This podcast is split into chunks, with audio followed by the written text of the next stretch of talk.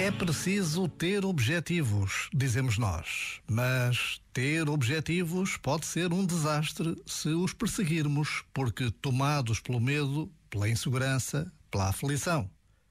Tantas vezes alcançamos o mais exigente para vir a descobrir que nos leva onde, na realidade, não nos faz bem-estar. Portanto, a ambição não chega. A verdadeira ambição precisa, antes de mais, de enraizamento na essência, enquadramento na realidade, alinhamento com os nossos valores.